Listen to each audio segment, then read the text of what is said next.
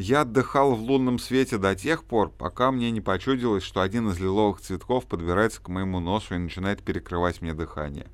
Черт возьми, понадобилось не менее 150 лет, чтобы усвоить гарвардский курс античной литературы. Выбора не было. Я отделался от цветка и принялся ползком подниматься по лестнице. Наверху я встал на ноги, открыл дверь и вошел. Меня никто не заметил. Они все еще несли всякую ахинею. Я плюхнулся в свой угол. От каратистского удара у меня под левой бровью образовалась открытая рана. Я нашел свой носовой платок. «Черт побери, мне необходимо выпить!» — воскликнул я. Подошел Харви со стаканом, чистой виски. Я осушил стакан. Как вышло, что гул людских голосов оказался таким бессмысленным? Я заметил, что женщина, которую мне представили как мамаша невесты, нынче щедро демонстрирует ножки, причем смотрелись они неплохо. Все эти длинные нейлоновые шелки, дорогие туфли на шпильках, плюс внизу у мысков маленькие драгоценные камушки. Все это возбудило бы и идиота, а я был идиотом только наполовину. Я встал, подошел к невестиной мамаше, задрал ей юбку до самых бедер, наскоро расцеловал ее прелестные коленки и принялся с поцелуями продвигаться вверх. «Эй!» — внезапно она встрепенулась. «Ты что делаешь?» «Я тебя насквозь проткну! Буду трахать, пока у тебя из задницы дерьмо не полезет! Хочешь?» Она толкнула меня, и я повалился спиной на ковер. Потом я вытянул ноги и начал метаться, пытаясь встать. «Мужеподобная тварь!» — заорал я на нее. Наконец, минуты через три или четыре мне удалось подняться на ноги. Кто-то рассмеялся. Потом, обнаружив, что ноги меня еще держат, я направился на кухню. Наполнил стакан, осушил его. После чего, наполнив еще один, вышел. Они были там, все эти проклятущие родственники. «Рой, Холлис», — сказал я, — «почему вы не разворачиваете свадебный подарок?» «Правда», — сказал Рой, — «почему?» Подарок был завернут в 45 ярдов оловянной фольги. Рой принялся ее разматывать. Наконец фольга кончилась. «Желаю счастья в семейной жизни!» — воскликнул я. Это был маленький ручной работы гробик, изготовленный лучшими мастерами Испании. В нем даже имелось розовато-алое войлочное донышко. Он был точной копией настоящего, разве что был сделан с большей любовью. Рой окинул меня взглядом убийцы, оторвал ярлычок с указаниями по поводу того, как сохранить полировку дерева, бросил его в гробик и закрыл крышку. Воцарилась полная тишина. Единственный подарок был отвергнут. Но вскоре он взял себя в руки и вновь принялся нести ахинею. Я умолк. Я и вправду гордился своим маленьким ларчиком. Я искал подарок часами. Я едва не сошел с ума. Потом я увидел его на полке в полном одиночестве, потрогал снаружи — перевернул вверх дном, потом заглянул внутрь. Цена была немалая, но я платил за тонкую, безупречную работу. Дерево, маленькие петельки, все прочее. Одновременно мне нужен был пульверизатор с ядом от муравьев. В глубине магазина я отыскал черный флаг. Муравьи соорудили над моей входной дверью гнездо. Я понес покупки к прилавку. Там была девчушка, я выложил товар перед ней, я показал на гробик. Знаете, что это такое? Что? Это гроб. Я открыл его и показал ей. От этих муравьев я скоро рехнусь. Знаете, что я намерен сделать? Что? Я намерен убить всех муравьев, положить их в этот гроб и похоронить. Она рассмеялась. Вы скрасили мне весь день. Молодым нынче палец в рот не клади, их поколению не найдется равных. Я расплатился и вышел из магазина. Но там, на свадьбе, никто не смеялся. Их осчастливило бы перевязанная красной ленточкой скороварка. Да и то вряд ли. В конце концов, самым доброжелательным из всех оказался богатей Харви — может быть потому, что доброжелательность ему была по карману. Потом мне вспомнилось кое-что из моих публичных чтений, кое-что из древних китайцев. Кем бы ты хотел стать? Богачом или художником? Богачом, потому что художник, похоже, вечно сидит на крылечке у богача. Я приложился к бутылке, и мне стало на все наплевать. Так или иначе, все как-то незаметно кончилось. Я очутился на заднем сиденье своей машины, Холлис вновь сидела за рулем, Роева борода опять развивалась и лезла мне прямо в лицо. Я приложился к бутылке. «Слушайте, вы что, выбросили мою шкатулочку? Вы же знаете, как я люблю вас обоих. Зачем вы выбросили мой гробик?» «Смотри, Буковский, вот он твой гробик». Рой поднес мне его поближе, показал его мне. «Ага, чудненько. Хочешь забрать его назад?» «Нет, нет, это мой подарок вам. Единственный ваш подарок. Храните его. Прошу вас». «Хорошо». Остаток пути мы проделали в полном молчании. Я жил в выходившем на улицу дворе неподалеку от Голливуда, естественно. Стоянка была тесная. Им с трудом удалось найти место примерно в полуквартале от моего дома. Они поставили машину, отдали мне ключи. Потом я увидел, как они переходят улицу, направляясь к своей машине. Я посмотрел на них, повернулся, чтобы пойти в сторону дома, и все еще глядя на них и сжимая в руке бутылку с остатками взятого у Харви виски, я зацепился башмаком за брючный отворот и упал. Когда я падал на спину, Инстинкт подсказал мне, что первым делом надо спасать остатки чудесного виски, не дать бутылке разбиться об цемент, мамаша с ребенком. И падая, я попытался удариться плечами, подняв повыше голову и бутылку. Бутылку я спас, но грохнулся затылком о тротуар. Шмяк! Они оба стояли и смотрели, как я падаю. Я был оглушен до потери сознания и все-таки сумел крикнуть им через улицу. «Рой! Холлис, проводите меня до дома. Прошу вас, я сильно ушибся. Они постояли немного, глядя на меня.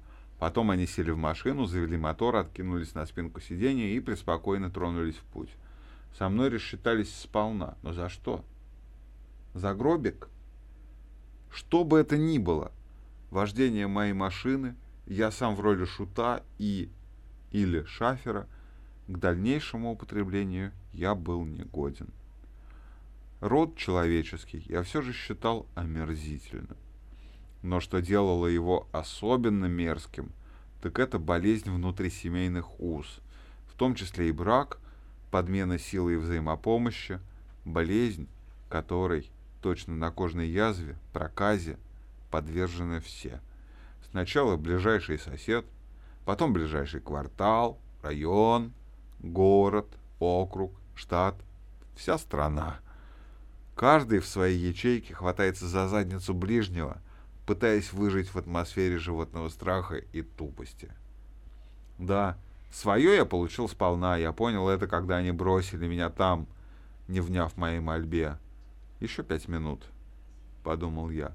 Если никто не помешает мне полежать здесь еще пять минут, я встану и доберусь до дома я попаду домой. Я оказался самым последним изгоем. Беликит в подметке мне не годился. Еще пять минут. Дайте мне только добраться до моей пещеры.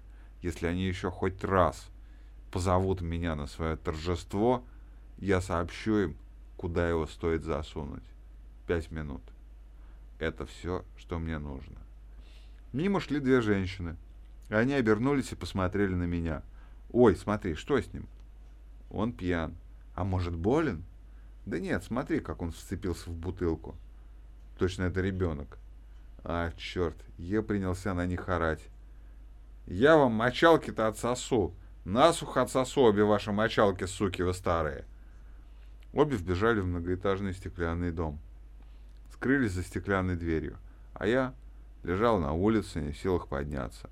Лучший шафер на чьей-то свадьбе. Мне надо было лишь добраться до дома, одолеть 30 ярдов, так же мало, как 3 миллиона световых лет. 30 ярдов до арендованной парадной двери. Еще две минуты, и я сумел бы встать. Каждая новая попытка подняться придавала мне силы.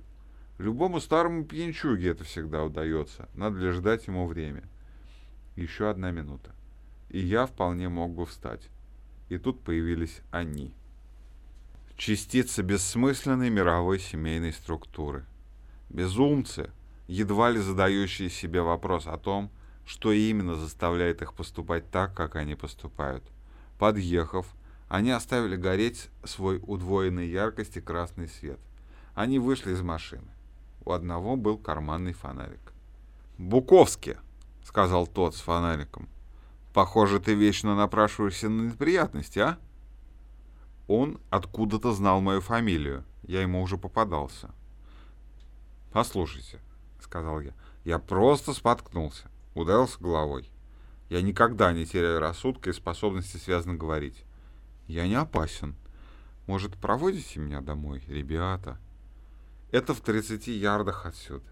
Дайте мне только рухнуть в кровать и проспаться. Право же, вам не кажется, что это был бы поистине благородный поступок? Сэр, две дамы сообщили, что вы пытались их изнасиловать.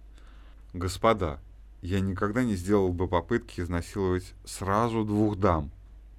Один полицейский все время светил мне в лицо своим идиотским фонариком. Это вселяло в него колоссальное чувство превосходства. Всего 30 ярдов до свободы.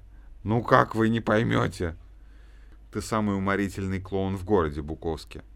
Только найди себе оправдание посерьезней. Ну что ж, давайте подумаем. То, что лежит перед вами, развалившись на мостовой, является конечным продуктом свадьбы. Дзенской свадьбы. Ты хочешь сказать, что нашлась женщина, которая и вправду пыталась выйти за тебя замуж? Да не за меня, засранец. Полицейский с фонариком нагнулся и врезал мне фонариком по носу. Мы требуем уважения к представителям закона. Извините, я на минутку забылся. Кровь стекала по шее и капала на рубашку. Я очень устал. От всего на свете. «Буковский», — спросил тот, который только что употребил фонарик. «Почему ты все время напрашиваешься на неприятности?» «Забудьте весь этот бред», — сказал я. «Везите меня тюрьму. Они защелкнули наручники и швырнули меня на заднее сиденье. Все та же грустная старая история. Ехали они медленно, болтая о всевозможных лишенных смысла вещах. К примеру, о том, как бы расширить веранду или бассейн, или о дополнительной комнате в глубине дома для бабушки. А потом дело дошло до спорта. Они ведь были настоящими мужчинами. У доджеров оставались шансы, даже при том, что на первое место претендовали еще две или три команды – все та же семейственность. Если выигрывали доджеры, выигрывали и они. Но стоит умирающему с голоду попросить у них монетку, ага, нет документов, вали отсюда недоносок. То есть это когда они в штатском. Еще ни один умирающий с голоду никогда не просил монетку у полицейского. Наша репутация безупречна. Потом меня запустили в обычную мясорубку. После того, как я был в 30 ярдах от дома. После того, как я был единственным живым человеком в доме, где собралось 59 гостей. И вот я вновь очутился в этой особо длинной очереди из людей, в чем-нибудь до виновных. Те, кто были помоложе, знать не знали, что их ждет. Они впутались в темное дело, называемое Конституцией, их основными правами. Молодые полицейские, как в городской каталажке для пьяных, так и в окружной, проходили обучение на алкашах. Они должны были демонстрировать свои успехи. Пока я смотрел, они посадили одного малого в лифт и принялись возить его вверх и вниз, вверх и вниз. А когда он оттуда выбрался, уже едва ли можно было понять, кто он такой. Да кем он был прежде, чернокожим, что-то орущим о правах человека. Потом они принялись за белого, крикнувшего что-то о конституционных правах. На него набросили четверо или пятеро, они так крепко его отделали, что он был не в силах ходить, и когда его приволокли назад, его попросту прислонили к стене, он стоял, а его трясло. Все тело было исполосовано багровыми рубцами, он стоял и дрожал крупной дрожью. Меня снова сфотографировали уже в который раз, в который раз сняли отпечатки пальцев. Меня отвели в камеру для пьянчук. Открыли мне дверь. После чего еще нужно было найти местечко на полу среди 150 человек. Одна параша на всех. Всюду блевотина и моча. Я отыскал себе место среди собратьев. Я был Чарльзом Буковски, фигурировавшим в литературных архивах Калифорнийского университета в Санта-Барбаре. Кое-кто там считал меня гением. Я растянулся на досках, услышал молодой голос, голос мальчишки. «Мистер, за четверть доллара могу у вас отсосать». Полицейские обязаны были отбирать всю мелочь, все купюры, все документы, ключи, ножи и так далее, плюс сигареты, после чего вы получали квитанцию, которую либо теряли, либо продавали, либо ее у вас попросту крали. Но в камере все равно водились деньги и сигареты. «Извини, паренек», — сказал я ему, — «у меня выгребли все до последнего цента». Четыре часа спустя я умудрился уснуть. Лучший шафер на дзенской свадьбе.